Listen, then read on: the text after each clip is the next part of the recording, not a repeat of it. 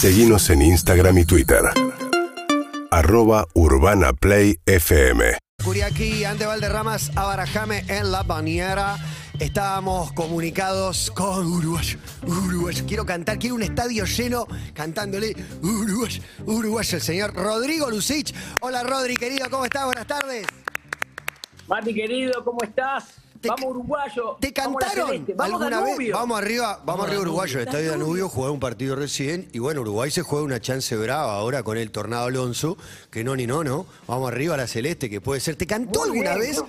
un grupo, estoy muy uruguayo, ¿te cantaron Uruguayo, Uruguayo? No sé, no, viste que yo soy un uruguayo medio no arrepentido jamás. No, vivo pero hace mucho muchos estás acá, años. claro. Son 35 años que hace que vivo acá, entonces, viste, siempre soy visita. Pero, mira, al igual empezás a hablar así y voy a Montevideo y, viste, se me pega enseguida. ¿Entendés? O sea, Se pega enseguida. muy- Pero ¿hace cuánto? Yo te pregunto, ¿no? Eh, sí, no, no quiero, no quiero molestar, pero ¿hace cuánto no come un Ricardito, por ejemplo? Poquito, poquito, poquito vos, porque estuve ahora en, en noviembre y yo, yo- eh, vos sabés que Ricardito ahora se ha hecho más popular, creo que acá lo venden en muchos lugares. Sí, es como el un- conito, pero del mal, digamos, el relleno de espuma de afeitar en vez de tener dulce de leche. claro, el conito es el conito más redondeado en la punta, Claro. no tan, no tan forma triangular y relleno de, eh, de lo, que llam- lo que llamamos nieve en Uruguay, relleno de nieve, eh, que sería como una crema, sí, como una crema chantilly, ponele. Ponele. más- y bueno, y, y tener una canción cuando yo era chico que era Ricardito es el negrito que a los chicos gusta más. Y era nada. O sea, hubo, una infancia uruguaya, hubo una infancia uruguaya, después viniste acá, me, me interesó mucho tu historia, ya hemos hablado un par de veces, ahora hablamos de, de socios del espectáculo, porque se está mudando a Canal 13, un éxito, un éxito notable, pero la historia familiar, con, no sé si decir hipismo un poco de parte de, de los padres, mucha libertad, mucha cultura, que al fin de cuentas eh, uno, uno después lo agradece, ¿no? Porque te- fue formativo para vos, o algo así leí que decías. Sí, absolutamente. Sobre todo de manejarme, no digo con más o menos libertad que el común de los mortales, que creo que es algo más amplio que, que el concepto de ser una persona que se mueve con su libre albedrío, que es lo que hacemos todos en general, pero quiero decir, eh, sentirse es una cosa eh, ba- bastante difícil de explicar, eso que yo considero eh, haberme inculcado una libertad. Para pensar, para hacer, para deshacer, para vivir con menos culpa, sobre todo, sin ponerme en el libro de autoayuda eh, que no me gusta, pero bueno, eh, lo siento así. La verdad que me, me- me criaron de esa manera en medio de una situación bastante caótica siendo chico, eso que yo de alguna manera hago un redu- reduccionismo llamándolo hipismo, por- para ponerlo como en un Claro, contexto, claro. pero en realidad eh, bastante más amplio y con momentos jodidos, ponele, pero que hoy a la distancia no cambiaría ni un ápice de toda esa historia de mudanzas, vida nómade, familias ensambladas, gente que entraba y salía, te tiraban el humo en la cara. Claro, Este, claro, sí. te- eh, olía- el olor a porro lo, lo conocías de chico. Yo lo, lo entiendo como, como un upgrade dentro del, del periodismo de espectáculos también, el background que tenés vos y todo, todo lo vivido. Me parece que te da una carga más social y más humana, que para mí es muy valorable para meterse en los terrenos de estar. ¿Y cómo llevan eh, tu- tus viejos que, que, digo, con los escandalones, la bomba y todo esto, que están orgullosos del hijo y, y el carrerón que haces? Pero, pero bueno, hay, hay un choque cultural también. Sí, pero ellos se han ido ayornando y la verdad que disfrutan mucho lo que yo hago, son bastante fans. Claro. Mi viejo vive en Florida, mi papá vive en Florianópolis hace 35 años, los mismos años que hace que yo vivo acá. Eh, mi papá se casó con una argentina, tuvo hijos acá en, en Córdoba, donde vivió primero, se fue y se instaló en el sur de la isla de Florianópolis, en una playa que se llama Armazao. Ajá. Eh, y allá se quedó y allá formó familia y desde allá me ve mucho, ahora que se jubiló y está mucho en casa. Eh, y, y mamá también de todos los días es, es muy presente en el trabajo mío y estar ahí pendiente. Y la verdad que son... Y se llevan muy bien, ellos en realidad, mira... Siempre por se llevaron la bien.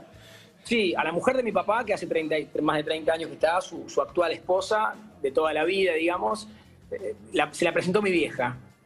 Mi vieja la conoció Muy en buena una feria. historia. Los padres feria. de, de Clar, ¿viste? Ese, ese, palo. Muy buena historia. Muy La bueno. conoció en una, en una feria de artesanos en la Plaza 15 de Florianópolis, que es la plaza del centro de Florianópolis, quienes conocen.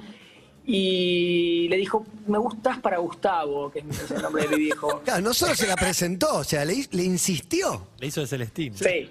Ya mi vieja estaba con, ya estaba separada de él hacía un, buen tiempo, ¿no? Pero sí, le dijo, me gustás para Gustavo y se la presentó y papá se enamoró perdidamente de esa mujer de Córdoba, cordobesa ella. Y, bueno, tuvieron tres hijos, tienen cantidad de nietos, más allá de todas la- las gestiones previas de papá, que tenía dos, la de mi vieja y una segunda mujer. La definitiva fue la tercera. Eh, bueno, es una historia larga de árbol genealógico porque tengo siete hermanos de distintos matrimonios, somos una banda. Somos Bueno, una y me gusta también la historia de amor con, con Adrián Payares, dicho en, en sentido artístico, no, no romántico, pero porque hay un encuentro también de, de miradas eh, que, va, que va más allá de- del espectáculo y de la, de la noticia y de la primicia, sino de cómo tratarla, me parece, pero co- contame cómo fue ese encuentro, si es inmediata la idea de, che, nosotros dos eh, juntos pasa algo o si se fue construyendo. Fue una construcción de 15 años con Adrián, eh, con quien ahora justo me acaba de dejar en casa porque venimos de grabar todo el día. Ah, te vi con Smoking, de- grabaste la apertura con Smoking, tremendo. Gra- gra- grabamos la promoción y la apertura de. Como yo me estoy yendo de viaje y vuelvo bastante más cerca del aire, tuvimos que dejar bastante material hecho. Entonces, para socios del espectáculo, y entonces estuvimos todo el día laburando ahí, haciendo una especie de, estas cosas con drones y cámaras y muy, muy cine Claro. eh, para, para el lanzamiento. Pero bueno, la verdad que con Adrián nos conocimos hace 15 años, fuimos compañeros de laburo en un panel, después no volvimos a trabajar juntos en la tele hasta Intrusos. En el medio tuvimos páginas web que fundamos juntos, eh, nuestra amistad se fue fortaleciendo con los años y entonces eso fue, generó que cuando nos pusimos a conducir un programa, que fue este 2021, Intrusos, cuando se fue Real, había un trabajo que ya teníamos hecho, que es en general el más difícil de las duplas de conducción, que es eso que llaman este, química, de Claro. algún modo, Claro. y que en general mucho no se consigue, eh, cuesta mucho, muchas veces sale forzado, muchas veces sale mal. Y bueno, el hecho de que haya sido tan natural es porque venía con nosotros, ¿viste? estaba puesta la química. Claro. Y Eh, vos- porque y- somos amigos, porque nos No, no, lógico. derecho del revés. Es lo que te digo Y también, que sabíamos tiene- algún día íbamos a- Tienen algo en común también ustedes. Y aparte, El laburaron, humor. laburaron y, y el humor aparte, ¿no? Pero digo, Rial, Chiche Helblum, bueno, vos, no, no los dos, Canosa, digamos que es como la creme de la creme del mundo del espectáculo. En, en ese registro, ¿no? Que es como más fuerte o más, no sé llamar polémico o, o más que. Vos con Canosa pasaste de idealizarla, enamorarte, a no sé ahora esta versión de, de- de Viviana muy, muy jugada con el antivacunismo y demás. Sí, igual yo, eh, digamos, si tuve una decepción profesional fue muy previa a- al antivacunismo o a sus posturas actuales mucho más este, extremas. Eh, tuvo que ver también con, con eso, con los enamoramientos un poco eh, más adolescentes, así más de rapto de, de destello, ¿viste? Que así como vienen después cuando se van son, son feos de atravesar. Eh, pero ya de aquella época sí había habido como un deslumbramiento fuerte. Y después terminé trabajando con Real muchos años después. eh, y también ahí se abrió una puerta muy grande, que es todo lo que vino a partir de mi llegada a Intrusos, terminando con, terminar conduciendo el programa con Adrián, y donde para nosotros el chimento, más allá que lo puede hacer muy picante por momentos, eh, en realidad es una excusa para, en- para jugar una cosa que yo le llamo entretenimiento, que en general está más ligada a los programas de juegos, y entretenimiento es entretenimiento. Claro. Digamos, es, es acompañar a la gente mucho desde el humor, y es lo que nosotros este año forjamos mucho, y, y hoy nos permite este pase donde queremos como afianzar todas, todas estas herramientas que hemos ido construyendo a lo largo de este año que pasó. Y Rodrigo, cada uno tiene eh, el tratamiento que quiere darle, ¿no? Al, al chimento, en cada uno de los programas se puede ver. Cuando el chimento no tiene risa y garpa mucho igual, el televidente está, hay mucho público para ver algo que es medio un bajón, ¿viste? Como Que Te- se, se murió la, Ponele, la mamá o- de un gran artista. o, o- eh, viste, el enigmático de una enfermedad o, o lo que sea que tiene una densidad atrás. Quiero saber qué te pasa como espectador de eso, ¿no? Obviamente no al frente. Sí, como espectador no lo suelo seguir mucho. Eh, a mí el a mí- obvio que hay temas que no podés hacer en joda, obviamente. Eh, hay cuestiones que no, no podés abordar desde el humor. Pero, también se ven como temas chisme, digo. Se, se viven como chimento, Sí. digo, como primicia. Sí, a, a mí, viste, la cosa del, del rigor periodístico ligado al chimento me hace ruido, me parece un oxímoron. O sea, eh, el rigor periodístico no se lo podemos pedir a las noticias en serio, que en general nos operan para un lado y para el otro. E Imagínate para, para algo mucho más, si se quiere, liviano como es el chimento. Me- yo tengo ahí como una contradicción grande y la padezco. Por suerte pude llevar el género desde mi estilo y, junto con Adrián para este lado que me gusta más a mí, que no es ni mejor ni peor, es el nuestro. El resto me, resulta un poco forzado. Eh, si lo tengo que hacer, lo hago, el laburo y también es parte del, del registro. pero a mí me, me tira un poco para atrás, sí. Es Rodrigo Lucich el que está hablando, el uruguayo que nunca votó. ¿Pero nunca votaste en Uruguay tampoco? ¿O acá en Argentina porque sos uruguayo? No, ningún lado. En la que te metí. Ningún lado, en ningún lado. Eh, estaba, esta última elección legislativa... eh, ¿Argentina o no, uruguaya? No, uruguaya, la, la Sí. nuestra de este año pasado. Alguien me dijo, no, estás en los padrones igual porque a todos los extranjeros los empadronaron eh, así como por default. Y dije, bueno, si estoy empadronado, voy a ir a votar, pues yo puedo votar jefe de gobierno, diputado de la ciudad, autoridades locales, ¿no? De mi domicilio, que es la, la ciudad de Buenos Aires, en este caso. Y no estaba. Y dije, bueno, entonces para la presidencial, que tampoco la puedo votar, porque no puedo votar presidente, voy a, me voy a empadronar, loco. 50 años voy a cumplir. Sí, tengo ya que está. votar. Ya está, viejo. Dale, Frente Amplio, Partido Blanco, Colorado. Una vez votá. Bueno, Montevideo, Uruguay es más complicado, porque en Uruguay se vota con un, con un documento que se llama libreta cívica. Sí. Entonces, eh, vos tenés que tener la libreta cívica, no solo, bueno, te, te- te tengo que tramitar otro documento y después viajar para votar, ¿no? O, o votar acá en la embajada sede de poder. Pero por lo menos quiero votar acá, en realidad me da más ganas de votar acá, que es donde pago los impuestos y donde dentro de todo puedo... Claro, pues digamos, podés quejarte o pu- puede cumplir o no el, el tipo al que votaste. Del otro lado lo ves por sí. televisión, no sé. Y sí, sí, hay, hay- aparte de una familia, Lucich, que es una familia, digamos, eh, amplia, desde el Arboretum Lucich de Arboreto Punta Ballena, Lucich, claro. Claro, bueno, de ahí para abajo hay mucha gente, son- somos muchos, y es una familia muy eh, con mucha, este, mucha grieta histórica. ¿Viste? Cuando éramos pibes, mis viejos con mis, con mis tíos, Bueno, pero para mí, te digo, eh. Rodri, la grieta uruguaya es envidiable vista desde, desde la sanguinaria grieta argentina. Allá Sí, yo, bueno. yo lo veo, a la, no sé, la calle y, y Mujica charlan, Tabaré, no sé, es como que se respetan, por lo menos. Yo- se pelean, discuten, no están de acuerdo, pero se respetan. Acá no se respetan, me parece.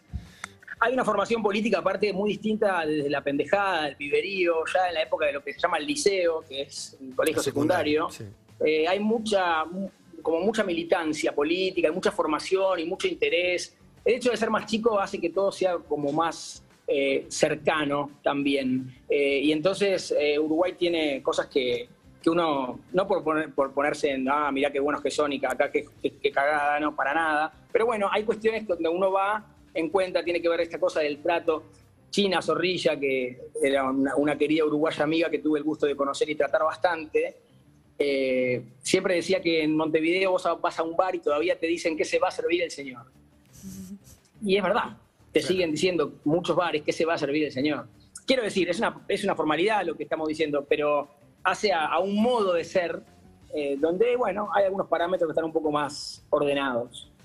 Rodrigo, tengo una intriga que tiene que ver con la forma en que vos y, tu compañero, eh, por suerte, y coinciden un montón, y eso se nota, que, es algo como que es natural, no está forzado en la química y que encaran las cosas igual. Si recibiste, por ejemplo, después del show de los escandalones, eh, llamados de gente diciendo, te fuiste de mamo conmigo, o sea, pará un poco. A ver, no sé si llamado, sé que hay gente que puede, se puede haber enojado. Nosotros teníamos una sección que era muy festejada, que también tuve cantidad de quilombos porque nos hicieron una denuncia, bueno, que se llamaba Los famosos que envejecen viejas.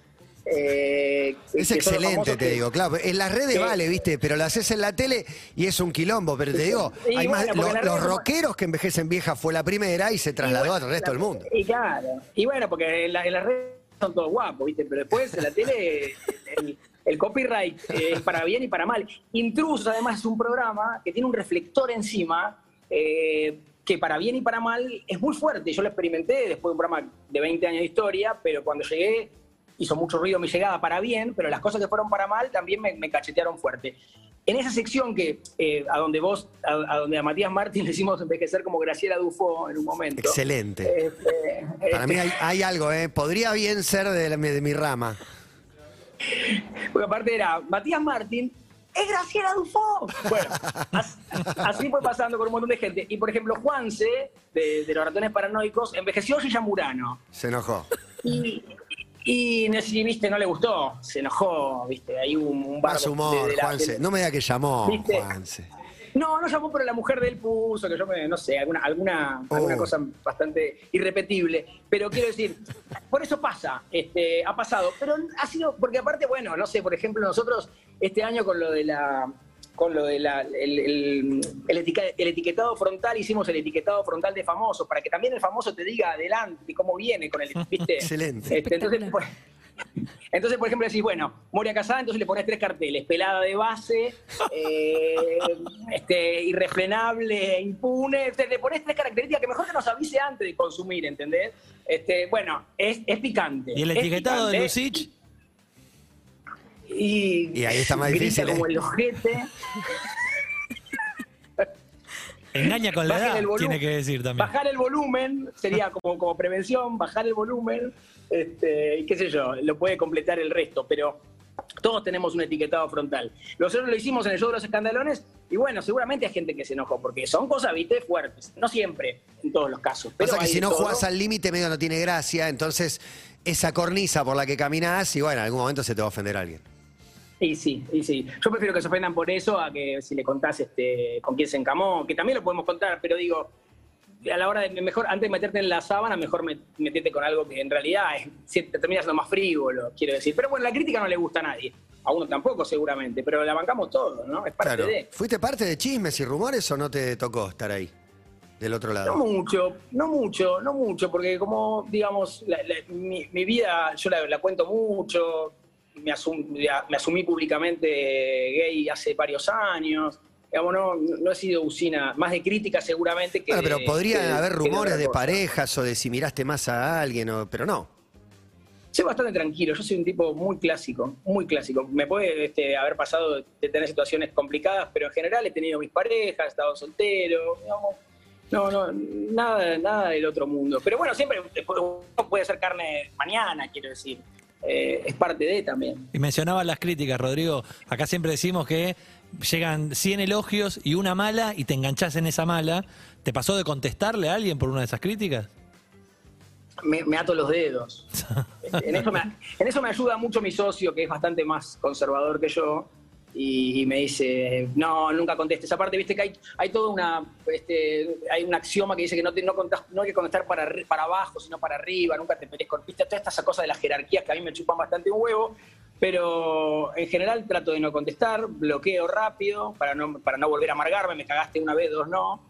Este, y la voy llevando. Las redes también tienen todo eso, ¿no? Claro. En general. Por ahí son las enseñanzas que te dejó haber tomado orina de chico, ¿no? Que me parece una práctica que tal vez la sigas haciendo. No, no, debería hacerla. La uso mucho para las heridas. Me estás jodiendo. La uso mucho para las heridas, cauteriza mucho. Pero ponele, ¿se Eh, lastima a tu vieja y le me das un brazo? No, eh, la no, no, siempre es. Pero siempre la es mujer de mi no, mamá no, sí. No, no, no, pero. Bueno, papá, papá sistemáticamente toma la orina de la mañana. La ¿no? primera orina de la mañana, ¿no? Fuerte, la concentrada, un sabor ahí Sí. tenso. Viste que, viste que había un programa de Adal que se llama El Primero de la Mañana, se llamaba. Yo voy a hacer, el- la prim- yo voy a hacer uno que se llama La Primera Orina de la Mañana. Eh, sí, eh, ¿Y en vos, la primera vos lo la probaste? ¿Probaste el primero de la mañana entonces? Sí, no, no, yo no, no, llegué, yo no, yo no llegué a tomar. No llegué a tomar porque no, no, no, no, no he podido contra eso. Papá ha tenido, papá tiene una salud de fierro, se le picaron todos los dientes, pero bueno, es un efecto Pero secundario. bueno, si tomás pis, ¿qué, qué otra? Pero aparte sí. como el café, ¿viste? De golpe se puso moda frío y por ahí lo mandan al freezer, porque el, el tema de que esté caliente a mí me tira, me tira al bajo. Y aparte el primero de hervir, ¿no? Porque está, está guardado más tiempo. Pero papá lo toma muy, muy sistemáticamente. Y yo lo, usa- lo uso para cuando tengo alguna herida, me lastimo, te meás la herida eh, y, ¿Y se te, cura? te cicatriza más rápido. No la tenía esa, ¿eh? No se infecta. No, no se infecta, después te lavas, obviamente. Después te lavas. Hay una, hay una pregunta que tiene que ver con lo que hablamos anteriormente. Estoy empezando a envejecer como vieja y lo de los padres. ¿Sos, eh, eh, ¿Sos la cara de tu viejo o de tu vieja? Soy más parecido a mi mamá, soy muy parecido a una tía mía que es hermana de mi vieja. eh, ¿Podés envejecer como ella? Porque Y voy a envejecer como más parecido a mi vieja, seguro. Igual tengo cosas. Yo voy a cumplir 50 años, lo eso es una porque locura. Sí, lo dijiste varias porque veces, vale ahí está pena. pegando el cincuentazo. Lo, me está re pegando porque aparte, bueno, viste, quiero fiesta y aparte tengo la, la, la- la idea que después se va a venir mucho la jeta abajo muy junta. Le pasó a mis viejos. Entonces, viste, es como que tengo la, la, la sensación que a los 60 voy a hacer un papiro. Igual estás impecable, te digo, ¿eh? Está- Estás Ah, impecable 50 posta. años. 50 estás, No pero impecable. No, Por eso sí, le no temes tengo- no a cuando canas. empiece. Pero te pones cremas, haces algo, algún tratamiento en la cara. No, si, no, si empiezo con cremas, este, las dejo muy rápido. Eh, si me he puesto alguna vez, creo que dos veces me puse Botox en la frente y brillaba tanto que no, no me la, no me la banqué. Así que no. Y no, no, la verdad que no, no me pongo nada. No tengo canas, eso me ayuda mucho. Mi socio tiene 53 y tampoco tiene canas. Con Payares Otro compartimos día de cumple. Cumplimos días, el- años el mismo día. El Y 30 de noviembre, no se puede creer. El 30 de noviembre, los dos juntos. Y, y bueno, tampoco tiene canas. No tengo canas. Y después, te, bueno, nada, después hay cosas que sentís los años, obviamente. Viste, la grasa se te, se te fija de otra manera, cuesta más bajar de peso. Claro. Nunca fui muy deportista. eh, ahora estoy un poco más puesto las pilas, pero tengo etapas que me dejo estar también. No sé. Y después los huesos. Los huesos sí duelen. Ahí, ahí te das cuenta que los años están. Bueno, y algunos, algunos temas físicos también que me aparecen en el, eh, en el desarrollo. Una exageración de una epilepsia para tratar de no ir a gimnasia del secundario podría haber tenido consecuencias peores. Sí, sí, fue una, una treta muy riesgosa, pero a mí me salvó toda la... Pues fíjate que yo tuve cantidad de problemas, eh, porque yo, mi vieja me dio a una escuela técnica a mí, eh, en el primer año del colegio secundario, y yo no tenía nada que hacer ahí, sinceramente, ¿no? Era, era, era, no solamente era víctima de, de un bullying que nunca, nunca me, me jodió la vida demasiado, porque también tenía cantidad de amigazos, o sea que compensaba, pero no servía para nada, se me pegaba el electrodo, ¿viste? Para, para soldar en herrería, el banquito de madera me quedaba torcido. No, no había manera de que yo pudiera andar bien en una escuela técnica. Eh, entonces todo lo que me pasaba en esa época era como muy difícil, iba a un colegio de doble turno, me levantaba para ir al taller, me llevaba al taller, y aparte tenía que ir a hacer gimnasia, y no quería, y ahí entonces dije, bueno, la epilepsia que tuve de chico, que no llegó a desarrollarse, quedó en una etapa de ausencias, donde quedé medio como colgado un par de veces, y me medicaron hasta los 10, 11 años, Wow. me sirvió para fingir una nueva ausencia eh, y tener un certificado que me exoneró de hacer gimnasia todo el colegio. Impresionante. No, la, la verdad, y con alto riesgo. Y una más tengo que es, eh, en una primera cita se te salen dos dientes. Esa no la escuché nunca. A mí se me salió un arreglo comiendo lo de Mirta. Esa es difícil de, de empatar. También la disimulé muy, Muy bien. Pero en una Muy primera buena cita, esa. dos dientes afuera. Sí, primera y única cita, eh, este, no, prosperó aquello. En realidad fueron más de dos dientes, fue todo un provisorio de la parte de abajo. Yo me estaba haciendo los dientes con Braverman, con un, un muy buen odontólogo que me hizo unas coronas de porcelana que la verdad que hizo que yo dejara de tener unos dientes muy exagerados hacia afuera, me salvó bastante la imagen. Pero claro, hay un proceso hasta que tenés los definitivos que son de porcelana, hasta que te hacen las, las coronas que después te quedan. Y fui a una cita en un lugar llamado Pony Line. en el- en el- Sí, claro, la hamburguesa más cara de la Argentina. Sí. La hamburguesa más cara de Argentina y no sabés qué cara la pagué. Porque, porque mordí. No, porque el arreglo ese, cada corona es en dólares. Sí, obvio. Imag- Imagínate comiendo la hamburguesa, la muerdo, mastico y siento que hay. Yo, "Esta hamburguesa tiene una roca, digo yo. No, no, no puede ser. ¿Qué, qué estoy mordiendo? Tiene una piedra, ¿no? Eran mis dientes que se habían soltado. Yo, eh, eh, tratando de maniobrar y pilotear la situación, dejo, me saco todo lo que tenía en la boca sobre la servilleta, haciendo que me limpiaba. Y bueno, entonces ahí aparece lechuga, tomate, carne y cuatro dientes. Eh, me doy cuenta que no tenía, me toco con la, con la lengua, tenía toda la encía vacía, de, de mitad del- de, la, de la- de la dentadura para la izquierda, en la dentadura de abajo, me voy al baño, los limpio, se- separo la lechuga del diente, No, pero pará, pará. Te vas al baño. Porque estás tratando de disimular frente, frente a, una, a otra persona. Eh, te vas al baño y levantás una servilleta con lechugas. El chabón no entiende nada. El chabón no de nada, eh, yo dije, mira, estoy en una urgencia, me llevé la servilleta en la mano, me la llevé, o me la puse en el bolsillo, no me acuerdo, pero me tenía que llevar eso porque yo tenía que encontrar a ver qué quedaba de todo eso y cuánto me podía pegar otra vez. Entonces tenía que ir a ver el panorama, tenía que encontrar el escenario de la situación. Yo solo sabía que no tenía más dientes. ¿Cuántos sillones habían llevado de ese comedor? Te- te- que- tom- ol- Olvídate, voy al baño, aparte tenía al, al- al lado un señor muy mayor, pero, pero se ve que un hombre muy millonario, que me miraba como diciendo, este chico no puede estar en este hotel, en un hotel cinco estrellas. Yo tratando, de se- yo empiezo a separar las piezas dentales eh, de la carne, la lechuga y el tomate, trato de pegármela y no había caso, no, no, no, no, no, se encastraba eso, no había forma. Y bueno, lo- pero me las tenía que guardar. Yo el otro día, yo en, ese- en esa época estaba haciendo polémica en el bar los domingos en Telefe y tenía programa el otro día, era un sábado, eh, y tenía que resolver esa situación, tenía que ir a trabajar. En ese momento era mi laburo, el único que tenía, y tenía que ir a, a pegar esos dientes otra vez. Y bueno, tenía también algo muy a favor que me salvó, que siempre, viste, Dios aprieta pero no ahorca. Yo soy de labio gordo abajo. Yo tengo, yo, yo tengo varios temas físicos que son el pubis gordo, que es un tema que podemos desarrollar aparte. Uy, me encanta. ¿Viste? Que es como, que el pubis gordo es como, es como la. Es como este, de esa- esas cuestiones como la hemorroides, ¿viste? No se asume fácilmente. ¿Pero qué? ¿Qué Pero es el lo- pubis prominente? El pubis gordo es como una especie de colchoncito, ¿viste? que Sí, se claro, arma claro. arriba eh, del, de- del sexo, que, que tiene como que es como, ¿viste? Es como un, un lugar afelpadito. Hay una como- almohadita, hay como- una almohadita ahí. Es como una almohadita, es mimoso. Bueno, soy pegado de abajo, tengo los jamones pegados, bien pegados, soy, soy pegado de Se abajo el, paspa, el se jamón. paspa. Sí, se paspa.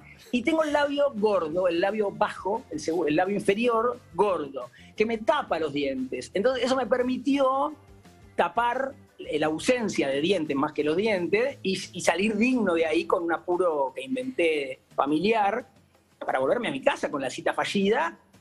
Y eso me permitió ir al otro día, a polémica en el bar, con la buena suerte y fortuna también que yo me sentaba hacia la derecha, en la punta derecha, entonces la cámara me tomaba en un perfil que esa mitad de la dentadura la tenía, evi- evité las carcajadas, salí airoso y el lunes me pegué los dientes. Espectacular, una gran historia. Hay dos temas que atravesaron el programa de hoy. Eh, uno de la mano de Grego Rosselló, si chequeás los ex, eh, porque Grego se enterró, se enteró al mismo tiempo que sus dos ex estaban embarazadas y él se estaba armando un fernet. Un poco, hay una charla, la madurez, dónde estoy y, y demás. Y la otra es, si soñás que, que te chapás a alguien o que tenés sexo, ¿se lo contás a una pareja o no? Empezando por el final, no, particularmente no. ¿Para qué, no? ¿Para qué puede. contar? ¿Para qué? Eh, ya lo, ya lo, lo decía el maestro Joaquín Sabina, mentiras piadosas. Eh, no, no, no, no, no, nadie las quiere escuchar. Pero ni siquiera digamos, ¿no? mentira, es, que- es ocultar, es no te cuento algo que sí, ni es te enterás. directamente un ocultamiento. Sí, no, no, no al lugar. ¿Para qué vas a contar eso? Aparte es algo, es, o sea, es como si estás solo y te tocas. No se lo contás a tu pareja. Claro, mirá si vas a contar eso. No, para eso, para eso está la soledad. Exacto. Para eso está la soledad. Para soñar, para fantasear, para todas esas Bueno, cosas. pero el sueño por ahí está durmiendo al lado de la otra persona, ¿viste? Que te despertás y ay, le contás. Bueno, si te despertás mimoso se va a enterar la otra persona, pero no le vas a decir el motivo de que, que lo generó. No, no se confiesa para nada. Y por el lado de... Chequear los ex. No, no, no, bueno, yo no tengo tantos ex, este, tengo dos básicamente, uno no tiene redes eh, y el otro es más cercano, pero no, no, para seguirlo tendría que pedirle autorización y esas cosas. Y entonces tendría que aceptarme y cuando me acepte podría chequear. Como no hago todo ese movimiento, eh, no llego a ver lo que tiene. Pero igual Bueno. yo soy tengo muy buena relación con mis ex, así que de última si quiero saber les pregunto cómo andan, digo, tengo buen, buen- buena charla, buen trato. Tenés buena charla con nosotros cada vez que nos encontramos. Hoy es jueves de una buena. La buena es que arrancás un programa en Canal 13 conduciéndolo, la verdad. O, o tenés otra buena. Pues por ahí la buena remite a algo chiquitito, a un detalle, una boludez, tu sobrina, una noticia o lo que quieras. O también, por supuesto, eh, este, este momento profesional que estás viviendo. Bueno, to- todo se valora, lo, lo más chico, lo más grande. Me estoy yendo de vacaciones Esa por primera vez así un viaje, Muy buena. a un viaje largo de- después de la pandemia.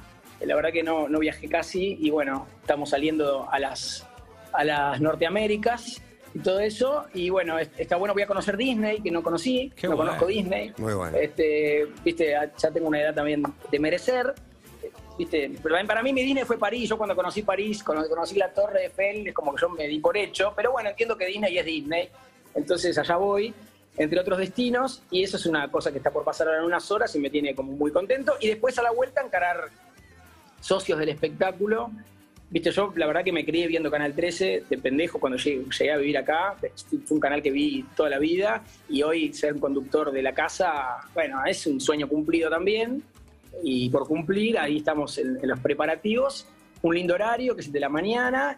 Y aparte para hacer una continuidad de lo que venimos haciendo, que garpó mucho, que es esta manera de contar el espectáculo, con mi socio este, a la par, lo cual también me da como una red muy Es, es grande. el no lugar en el que yo solo. estaba De Brito, sin ánimo de comparar, pero, pero eh, un poco. Exacto. no, que estuvo muchos años. Pi- pierdo yo un poco la, la dimensión de cuántos años tuvo cada uno en cada lugar, pero, pero sí, es ese lugar. Sí, pero ese, ese horario era, era el horario de- del programa de Ángel de Brito, que tenía muy buen resultado y estuvo muchos años.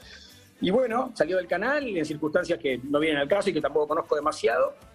Y al día siguiente nos llamaron para ofrecernos el horario Adrián Suárez y Pablo Codevila y empezamos una negociación que llevó su tiempo.